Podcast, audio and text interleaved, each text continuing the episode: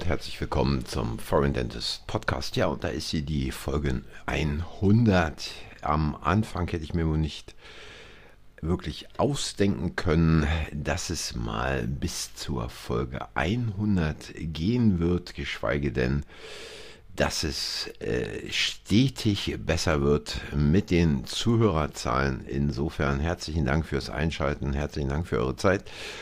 Und äh, ich kann jetzt schon mal am Anfang sagen, was ich sonst eigentlich immer am Schluss sage. Wenn euch der Podcast gefallen hat, hinterlasst ein Like, abonniert den Kanal, sagt anderen, dass der Kanal existiert und ich freue mich jetzt schon auf die nächsten 100 Folgen. Ja, und heute steige ich mal hier mit etwas äh, wieder eher praktischem ein. Da gab es ein ein Artikel, Studie aus Schweden, Bruxismus könnte Implantate gefährden. Nun, äh, da hat also, äh, haben also irgendwelche, ich würde es mal als sogenannte Wissenschaftler bezeichnen, eine Meta-Analyse gemacht, ähm, haben 27 Studien ausgewertet äh, aus dem Zeitraum 2003 bis 2022 und die Daten dazu,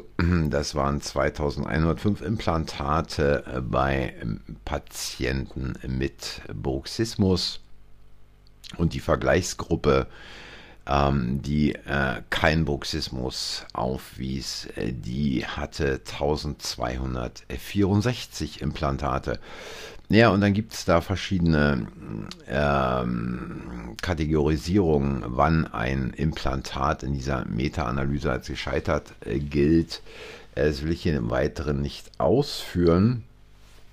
Äh, was man allerdings herausgefunden hat, und ehrlich gesagt hätte man dazu wahrscheinlich auch gar keine Studie machen müssen, sondern wer im Studium ein wenig aufgepasst hat und wer auch einen feinen Blick bei seinen Patienten hat, gnatologische Leistungen anbietet, diese auch verwendet, nicht nur beim Einsetzen von Suprakonstruktionen, sondern auch grundsätzlich äh, bei der Inkorporation von Zahnersatz, egal ob es Kronenbrücken oder Prothesen sind, der hätte schon von allein drauf kommen können. Jedenfalls das Risiko eines Implantatversagens war in der Gruppe der Patienten mit Bruxismus um das 2,2-fache erhöht. Ich würde sagen, wenn man sich anschaut, was da teilweise in den Mund hineingeworfen wird, was da implantiert wird, insbesondere solche Dinge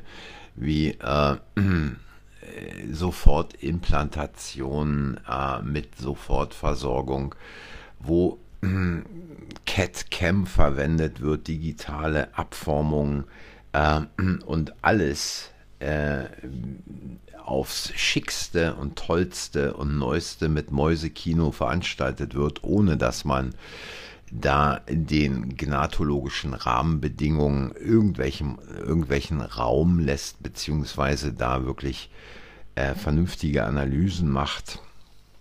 Diese Implantate, würde ich sagen, sind sogar in viel höherem Maße noch gefährdet äh, gegenüber Patienten, die mit entsprechenden genatologischen Leistungen versorgt werden, während sie prothetische Leistungen bekommen. Ja, äh, aber so viel dazu. Wissenschaft heute muss ja nicht immer mehr unbedingt wirklich tiefgreifend und tiefschürfend sein. Es reicht ja aus, da mal dann zu sagen, Bruxismus könnte Implantate gefährden. Bruxismus grundsätzlich gefährdet Implantate und wenn ich als entsprechender Behandler, als Behandlerin nicht von vornherein darauf achte, ob der Patient denn vielleicht schon mit Bruxismus in die Praxis kommt oder der Bruxismus erst ähm, beginnt, nachdem ich die prothetische Konstruktion eingegliedert habe, dann habe ich da schlechte Karten, beziehungsweise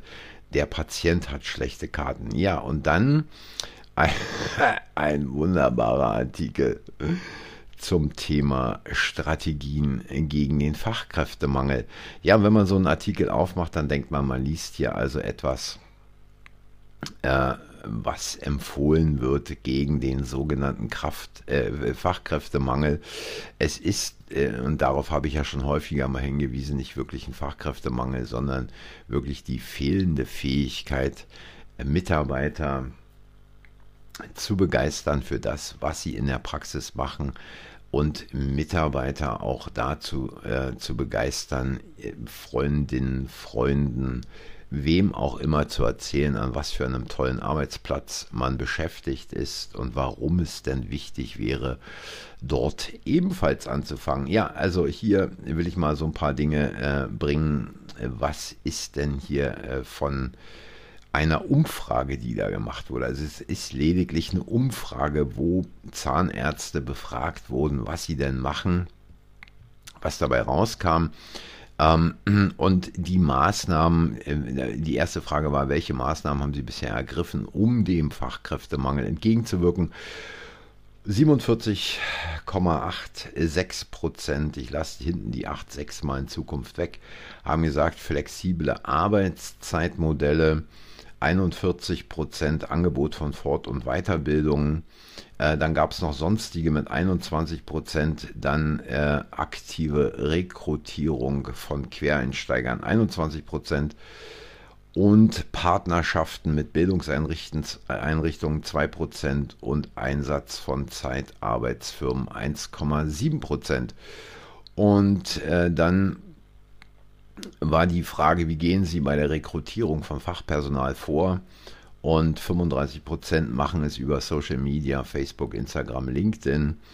Äh, dann 25 Prozent mit Mundpropaganda, 20 Prozent Online-Jobbörsen, 10 Prozent mit professionellen Recruitern und durch direkten Kontakt, zum Beispiel in Schulen oder durch Praktika, 5 Prozent und dann gibt es noch diejenigen, die da in Printmedien Zeitungsanzeigen schalten, auch 5%.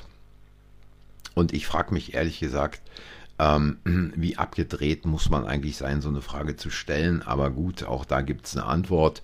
Äh, keine Frage ist zu dumm, als dass sich da nicht noch Leute verblöden, auch noch eine Antwort drauf zu geben. Sehen Sie eine Möglichkeit durch Technologie und Digitalisierung den Mangel zu kompensieren? Äh, da haben immerhin dann noch 52 Prozent mit Nein geantwortet. 32 Prozent mit Ja und 20 Prozent mit Sonstigem.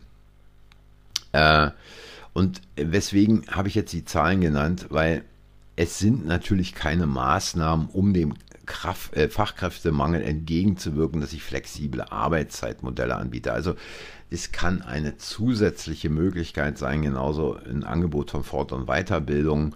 Ähm, und es ist Dreh- und Angelpunkt die Arbeitszufriedenheit und dieses ist ein Punkt aus der Arbeitspsychologie. Wenn die Arbeitszufriedenheit nicht gegeben ist, dann hat man alles von innerer Kündigung bis sofortiger Kündigung und die Frage steht wirklich, wie kann man die Arbeitszufriedenheit erhöhen? Da ist natürlich eine Geschichte und es ist hier wohl wahr, ein Angebot von Fort- und Weiterbildung, aber nicht alleine nur von ähm, Fort- und Weiterbildung, sondern, und daraufhin, darauf habe ich schon häufiger auch mal hingewiesen, es gibt da eben entsprechende Maßnahmen, die man in der Praxis durchführen kann, durchführen sollte. Und, und es muss ich auch immer wieder dazu sagen, es ist keine Sache, ähm, die von heute auf morgen passiert, die man mal eben schnell machen kann, so nach dem Motto zwischen ähm, dem einen und dem nächsten Patienten mal eben schnell zehn Minuten, Viertelstunde, halbe Stunde in der Mittagspause dann vielleicht noch eine Teambesprechung machen. Also wer in der Mittagspause Teambesprechungen macht, gut, dem ist nun wirklich gar nicht mehr zu helfen, weil die Mittagspause ist nicht dazu da, irgendwelche Probleme in der Praxis oder irgendwelche anderen Dinge zu besprechen, sondern da muss man sich auch dann mal die entsprechende Zeit nehmen und sagen, gut, heute Nachmittag oder heute Vormittag, wie auch immer, haben wir keine Patienten, sondern da haben wir äh, etwas für die Weiterentwicklung von allen hier in der Praxis, insbesondere was die Zufriedenheit aller Mitarbeiterinnen in der Praxis betrifft, ich habe es schon häufiger mal angesprochen, ähm, ein wirklich heftig wirkendes Instrument ist die subjektive Tätigkeitsanalyse. Und wenn man die quasi eben nicht durchführen will, und die kann man jetzt nicht einfach so durchführen, wir machen heute mal eine subjektive Tätigkeitsanalyse, jetzt macht hier mal alle schön mit und erstens, zweitens, drittens, viertens, so funktioniert es nicht. Ähm, der wird quasi auch nicht vorwärts kommen. Genauso wie man nicht vorwärts kommt, wenn man sich nicht mit grundlegenden ähm, Konzepten in der Kommunikation beschäftigt. Der schnelle, eben mal dahingeworfene Satz äh, irgendwie auswendig gelernt und äh, wo man denkt, den kann man ja zu jeder Gelegenheit einsetzen und da traut man sich dann auch, weil man es drei, vier Mal ausprobiert hat, auch das wirkt nur kurzfristig, wenn denn überhaupt.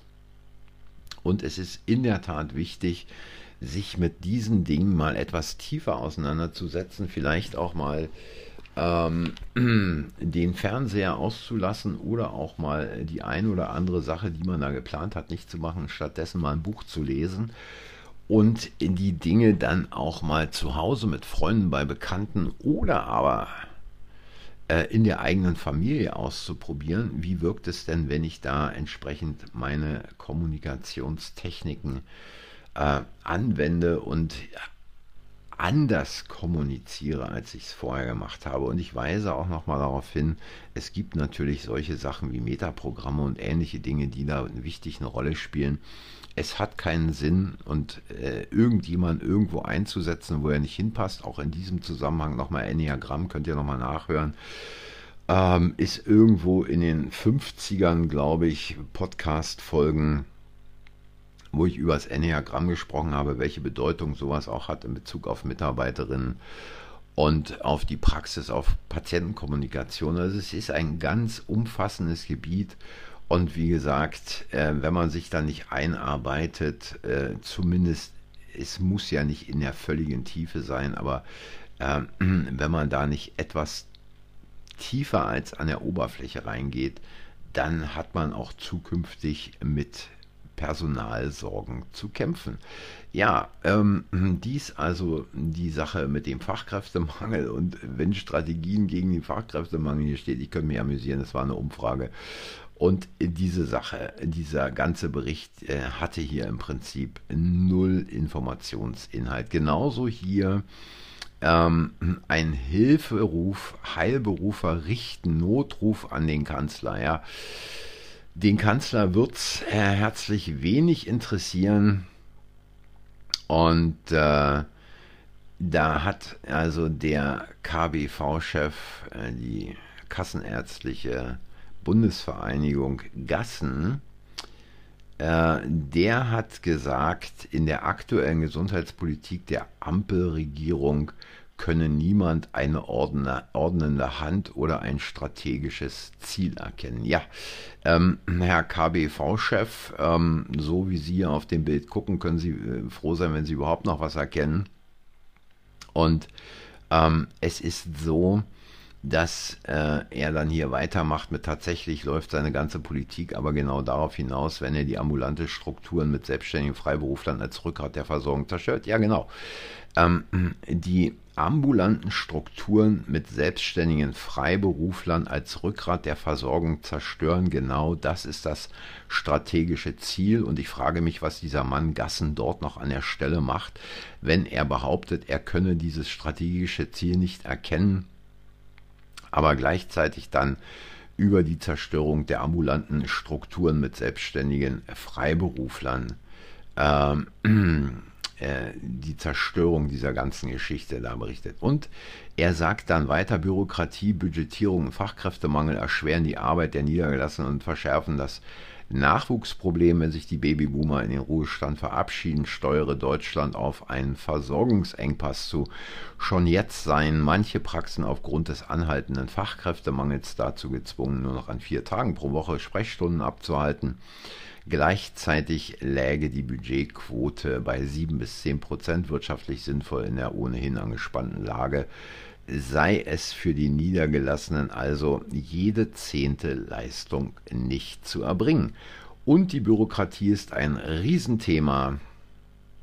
sagte Gassen weiter und rechnete vor, dass die niedergelassenen Ärzte im Durchschnitt 61 Arbeitstage pro Jahr auf die Bürokratie verwenden. Ja, äh, wer, so einen, äh, wer so eine Kraft vorne als äh, Führungsfigur äh, hat, der muss, braucht keine Feinde mehr, der muss sich nicht wundern, wenn da nichts passiert. Und ich habe es auch schon häufiger berichtet, äh, was da in Richtung Kanzler, in Richtung Lauterbach und so weiter äh, rausgepustet wird, sind alles nur Sprechblasen. Diese Typen sind nicht in der Lage und auch nicht willens, irgendetwas zu verändern.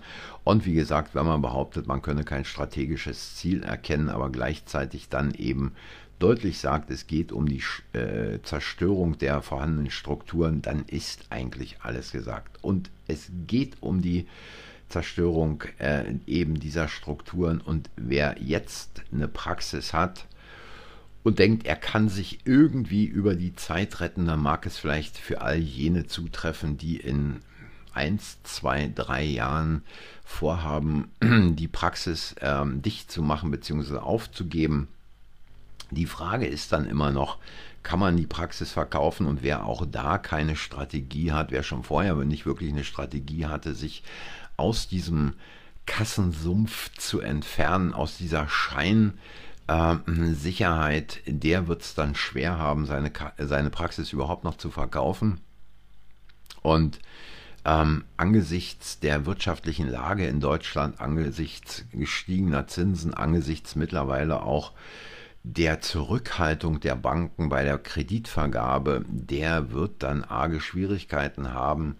Und ich kann wirklich nur jedem empfehlen, umzusteuern in der eigenen Praxis, das Praxiskonzept so umzustellen, dass man einzigartig ist, dass man wirklich für die Patienten etwas Einzigartiges anzubieten hat in der eigenen Praxis, was dann natürlich auch entsprechend die Möglichkeit oder die Chancen erhöht, diese Praxis an einen Übernehmer abzugeben.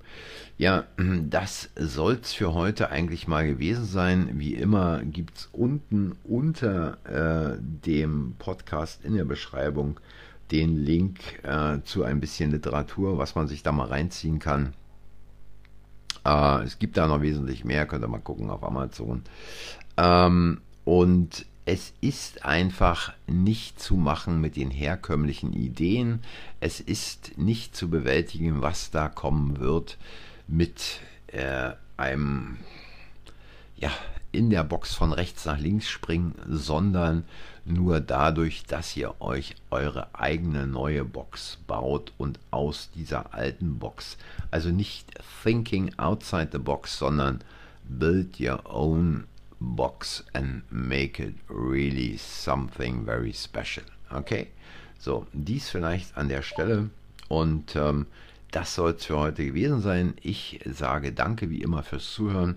Vielleicht erzähle ich mal beim nächsten Mal wieder ein bisschen mehr über England, was da gerade abgeht, wie auch äh, in England gerade ja nicht nur die Wirtschaft äh, in den Abgrund steuert, sondern viele, viele Leute, also es gibt über eine Million Kinder, die ex, in extremer Armut leben, ähm, Familien, die da wirklich fix und fertig sind. Vielleicht gibt es äh, beim nächsten Podcast ein bisschen mehr darüber. Für heute, wie gesagt, soll es das gewesen sein. Ich sage danke fürs Zuhören, danke für eure Zeit und nochmal, wenn es euch gefallen hat, hinterlasst ein Like, abonniert den Kanal, sagt anderen, dass der Kanal existiert und jetzt schon mal ein schönes Wochenende und bis zur nächsten Woche. Tschüss.